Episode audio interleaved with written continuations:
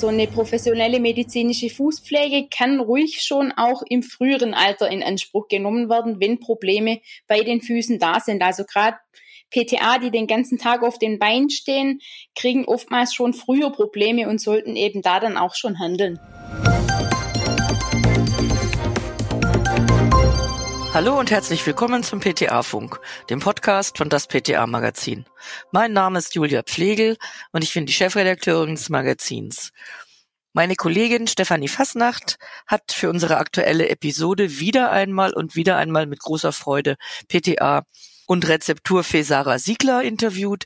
Dieses Mal geht es um das Thema Fußpflege, was durchaus spannend sein kann wie ich mich beim Reinhören in den Podcast habe überzeugen können, denn es gibt nicht nur kosmetische, sondern natürlich auch medizinische Aspekte. Sarah hat's einfach drauf, uns zu beschreiben, was wir mit den Pflegesünden aus dem letzten Winter machen. Seien Sie gespannt und hören Sie rein. Grüß Gott und hallo nach Biesingen in die Ertelt Apotheken. Ich hoffe, dir geht's gut. Hallo Steffi, schöne Grüße aus dem Schwabenland. Ja, mir geht es sehr gut. Fein. Sarah, draußen wird's wärmer, die Röcke und die Hosenbeine werden kürzer und die Schuhe luftiger. Und dann kommen nicht nur die Füße, sondern eventuell auch die Pflegesünden aus dem letzten Winter zum Vorschein. Aus gegebenem Anlass möchte ich mich daher mit dir über Fußpflege unterhalten, wobei es bei Fußpflege ja nicht nur um ästhetische, sondern durchaus auch um medizinische Aspekte geht. Genau, also das Thema Fußpflege ist wie immer sehr interessant und up-to-date sobald die ersten Sonnenstrahlen rauskommen. So ist es. Kurze Zwischenfrage, wie sieht's denn bei dir aus? Du als PTA bist ja auch den ganzen Tag auf den Beinen und strapazierst deine Laufwerkzeuge ganz ordentlich, denke ich mal. Bist du ein Fan von Fußpflege oder was gönnst du dir an Pflegeeinheiten, um deine Laufwerkzeuge so ein bisschen ja, es ihnen gut gehen zu lassen. Also ich bin da wirklich sehr konsequent und creme meine Füße auch jeden Abend ein und vor allen Dingen achte ich bei der Arbeit auf bequemes Schuhwerk. Denn da ist es wirklich so, schöne Schuhe beim Arbeiten sind meistens nicht bequem genug, dass man den langen Arbeitstag auf den Füßen dann auch durchhält. Und da tue ich mir was Gutes, indem ich wirklich bequeme Latschen trage. Das ist sehr weise, glaube ich, von dir. In der Juni-Ausgabe von das PTA-Magazin werden wir in der Serie Rezeptur ein milchsäurehaltiges Salicylsäurekollodium vorstellen. Das dient zur Ablösung von Hornhaut an den Fußsohlen oder an den Füßen. Und das hat eine alte Dame von ihrer Fußpflegerin empfohlen bekommen. Ich denke mal, jeder wird diese Rezeptur schon mal in irgendeiner Form als Fertigarzneimittel abgegeben haben. Dass man sie jetzt in der Rezeptur selber herstellt, das habe ich, äh, glaube ich, ist etwas ungewöhnlicher. Kannst du mal ganz kurz erzählen, was das Besondere ist an der Rezeptur? Die Grundlage ist eine ganz besondere und zwar arbeiten wir hier mit einem elastischen Collodium.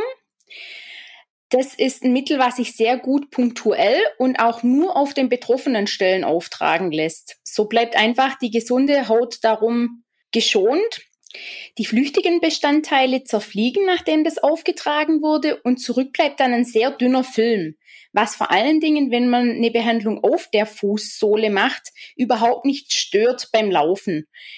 Der Film selber kann dann zur Entfernung ganz einfach abgezogen werden. Mhm. Also dieses Collodium oder Collodium DHC, das ist so eine viskose Lösung, ne? die besteht aus Äther, Ethanol und Zellulose-Dinitrat und diese flüchtigen Bestandteile, die verfliegen dann. Genau. Mhm. Und wenn man die Rezeptur herstellt, kommt ja noch Rizinusöl dazu und dann entsteht das elastische Collodium, ne? Genau so ist es. Ja, du hast gerade gesagt, das lässt sich sehr gut punktuell auftragen. Sollte man vorsichtshalber trotzdem noch die gesunde Haut mit so ein bisschen Fettcreme schützen oder ist das nicht unbedingt nötig? Also in dem Falle ist es nicht unbedingt nötig, weil das wirklich nicht drüber hinausfließt. Man kann aber natürlich nach der Behandlung die Haut schon auch wieder sehr gut pflegen. Mhm, okay. Und im Umgang mit dem Collodium selber gibt's ja in der Rezeptur so ein bisschen was zu beachten. Kannst du da noch ganz kurz was zu sagen? Genau, also vor allen Dingen diese flüchtigen Bestandteile wie Äther verfliegen eben schnell, was in der Anwendung auch sein soll, aber während der Herstellung eben nicht. Das Collodium dickt sonst sehr gerne ein und wird auch unbrauchbar. Darum sollten wir bei der Herstellung am besten auf eine verschließbare Flasche, in der das dann verschüttelt wird, achten und die Flasche selber, also das Vorratsgefäß, sollte immer sehr gut verschlossen werden, wenn man es lagert. Dazu dient es zum Beispiel, wenn man die Flasche einfach ganz kurz auf den Kopf stellt, dann wird sozusagen der Flaschenhals und der Deckel von innen wie versiegelt und dadurch bleibt das dann auch im Standgefäß sehr lange haltbar. Mhm. Sonst habe ich nachher nur eine eingedickte Lösung. Genau, also das kann man gar nicht mehr aus der Flasche rausleeren. Ja. Wenn die Kunden das zu Hause haben, sollten sie die Flasche auch gelegentlich auf den Kopf stellen oder ist es dann nicht nötig? Wenn man es längere Zeit nicht mehr verwenden möchte, dann kann man das sehr gut machen. Ansonsten verklebt es schon auch, wenn man es jetzt ständig auf den Kopf dreht zu Hause. Ich würde es wirklich nur empfehlen, wenn man es dann wieder bis zur nächsten Saison quasi ähm, noch im Schrank lagern möchte. Okay. Viele ältere Menschen, die leiden ja unter Verhornungen oder Druckstellen an den Füßen. Das ist kommt oft daher, dass sich einfach mit zunehmendem Alter Fußfehlstellungen entwickeln und sich die Druckverhältnisse an den Füßen ändern. Was sollten denn alte Menschen oder was empfiehlt zu alten Menschen grundsätzlich für ihre Fußgesundheit? Also dadurch, dass man eben auch die Probleme selber nicht mehr so gut an den Füßen sieht, weil man nicht mehr so gut runterkommt und dann auch die ideale Pflege gar nicht mehr durchführen kann, wäre es schon zu empfehlen, wenn man diesen Job einfach jemand anderem überlassen würde. Sprich, ein Profi, der sich wirklich um die Fußgesundheit kümmert. Dazu gehört, finde ich, neben der Pflege aber auch ein Orthopäde, den man einfach regelmäßig besucht, um solche Fußfehlstellungen festzustellen. Und dann auch die richtige Versorgung durch die Orthopädietechnik, wie zum Beispiel Einlagen oder wenn das dann nicht mehr ausreichend ist, auch Spezialschuhe. Mhm. Und du sagst gerade, du würdest deine Füße nur einem Profi anvertrauen. ja, wie weiß ich denn, ob das ein guter oder ein schlechter Fußpfleger ist? Was gibt es denn da für Kriterien, die ich bei der Auswahl beachten sollte? Also es gibt eben Fußpfleger, die oftmals nur so einen Schnellkurs besucht haben, die dann zum Beispiel, um die Füße jetzt wieder sommerfit zu machen, ein bisschen Hornhaut wegzumachen, die Nägel schön zu lackieren, wenn keine größeren Probleme da sind, die idealen Personen sind. Wenn man aber Vorerkrankungen wie zum Beispiel Diabetes hat oder eben wirklich schon stark eingewachsene Nägel oder Hühneraugen in die Richtung, dann sollte wirklich eine medizinische Fußpflege her.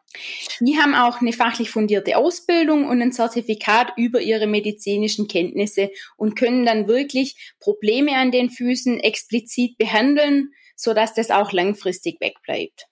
Mhm. Also medizinische Fußpfleger, äh, einen Podologen, ne? Genau. Ja, und so als Tipp, Podologen in seiner Nähe, die findet man zum Beispiel auf der Website des Deutschen Verbands für Podologie. Da kann jeder gucken, wen wer geeignet für, ist. Genau, was für Praxen es bei ihm in Wohnortnähe gibt. Genau. Wenn ich jetzt meine Füße daheim pflegen möchte, was rätst du den Leuten, was sie grundsätzlich beachten sollten? Also man sollte auch zu Hause auf die Hygiene achten und die Fußpflege jetzt nicht unbedingt auf einem Teppich durchführen, sondern auch da auf, Lecker. Eine, ja, auf eine gut wischbare und auch desinfizierbare Fläche achten, so dass man also danach auch wieder alles sehr gut sauber machen kann und auch die Geräte, die man verwendet, also Nagelfeilen oder eben auch Nagelknipser, das sollte wirklich alles wieder desinfiziert werden. Damit also man einfach da auch eine Ansteckung an gesunden Nägeln, wenn schon Probleme da wären, zum Beispiel vermeiden kann. Also Fußpilz. Genau. Ganz konkret, ja. ne? Ja. Gut, in der Regel fängt ja so eine Fußpflegeeinheit mit einem Fußbad an. Erklär doch mal kurz, warum das sinnvoll ist und was du da für Zusätze empfiehlst. Ein Fußbad bringt einfach eine sehr gute Erweichung von der Hornschicht, so dass man wirklich eine schmerzfreie und auch ein bisschen stärkere Hornhautentfernung danach durchführen kann. Das kann man zum Beispiel mit einem Bimstein dann sehr gut machen. Auch die Nägel lassen sich erweicht sehr viel einfacher schneiden. Und ich empfehle auch gerne, wenn wirklich Schweißfüße da sind, dass man gerbstoffhaltige Zusätze mitverwendet, denn die bringen den Vorteil, dass die diese Schweißdrüsen ein bisschen zusammenziehen, sodass auch dann das Schwitzen nach diesem Fußbad reduziert wird. Mhm. Ja, Schweißfüße gerade im Sommer ist ja tatsächlich oft ein Problem. Hornhaut empfehlen Bimsstein. Was hältst du von diesen Hornhauthobeln? Ich finde, mit denen sollte man sehr vorsichtig umgehen. Also für Diabetiker zum Beispiel komplett verboten meines Erachtens nach. Und den Hornhauthobel wirklich auch nur sehr gezielt einsetzen. Mit dem Bimstein kann man sich nicht so stark verletzen. Denn Verletzungen sind halt auch immer eine Eintrittspforte für Keime wie ein Fußpilz und daher nicht so gut geeignet. Mhm.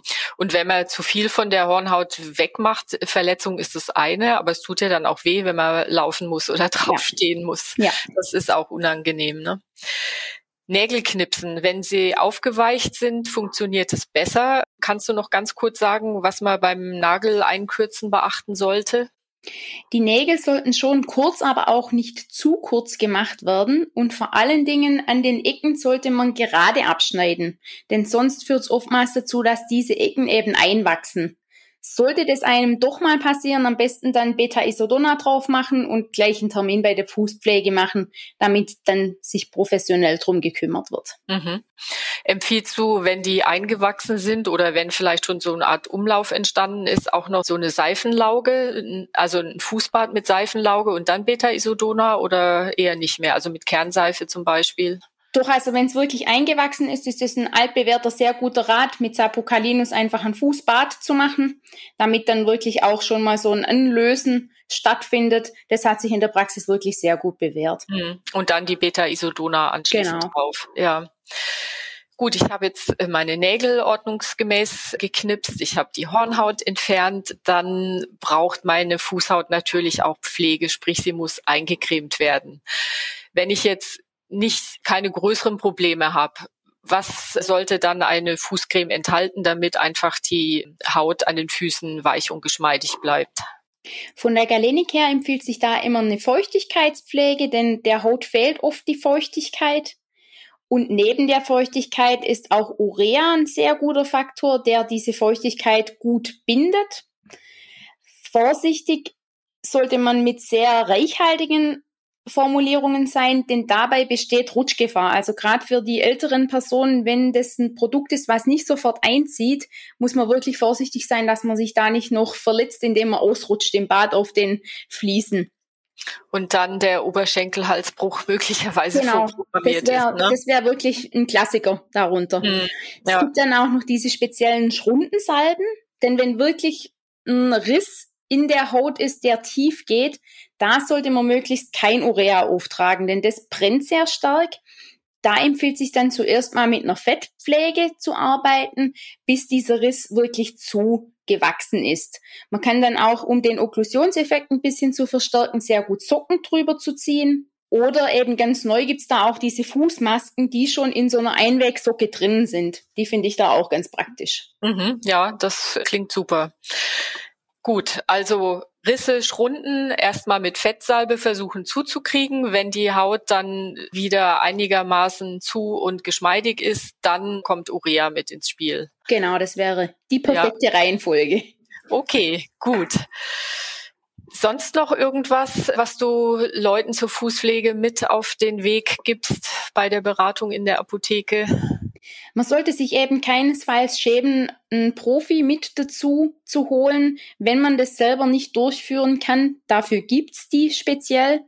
Und man hat wirklich deutlich weniger Probleme auch im Alter, wenn man das schon rechtzeitig anfängt. Also so eine professionelle medizinische Fußpflege kann ruhig schon auch im früheren Alter in Anspruch genommen werden, wenn Probleme bei den Füßen da sind. Also gerade PTA, die den ganzen Tag auf den Beinen stehen, kriegen oftmals schon früher Probleme und sollten eben da dann auch schon handeln. Mhm, ja, und Fußpflege ist ja zum Beispiel bei Diabetikern auch eine Kassenleistung, ne? Ja, das und sollte dort auch wirklich in Anspruch genommen werden. Genau. Ja, Sarah, wir sind schon wieder am Ende unserer Podcast-Zeit. Wie immer, dein Aufreger der Woche, positiver oder negativer Art. Ja, ich hatte eine ganz lustige Begegnung mit einer älteren Dame, die bei uns Hühneraugenpflaster gekauft hat und dann kurze Zeit darauf wieder nochmal in die Offizin zurückkam und meinte, sie bekommt es jetzt nicht hin, ich soll ihr doch bitte das Pflaster jetzt aufkleben. Oh, schön. Ja, ich war dann ein bisschen zurückhaltend und wollte das auch nicht so gerne machen und habe Kann ich verstehen. habe ihr dann eine sehr gute medizinische Fußpflege bei uns im Ort empfohlen und wollte ihr einen Flyer mitgeben. Den hat sie mir dann erst wieder auf den Tresen zurückgeknallt und meinte, so einen Termin vereinbaren, das kann sie jetzt auch nicht selber, ich soll ihr das doch machen. Und das habe ich danach wirklich gerne für sie getan, weil so ein Telefonanruf kostet mich nicht viel und die Kundin war wirklich sehr dankbar und zufrieden weil sie dann wirklich auch schon am nächsten Tag kommen durfte und dort dann sehr gut versorgt wurde. Ja, das ist doch schön.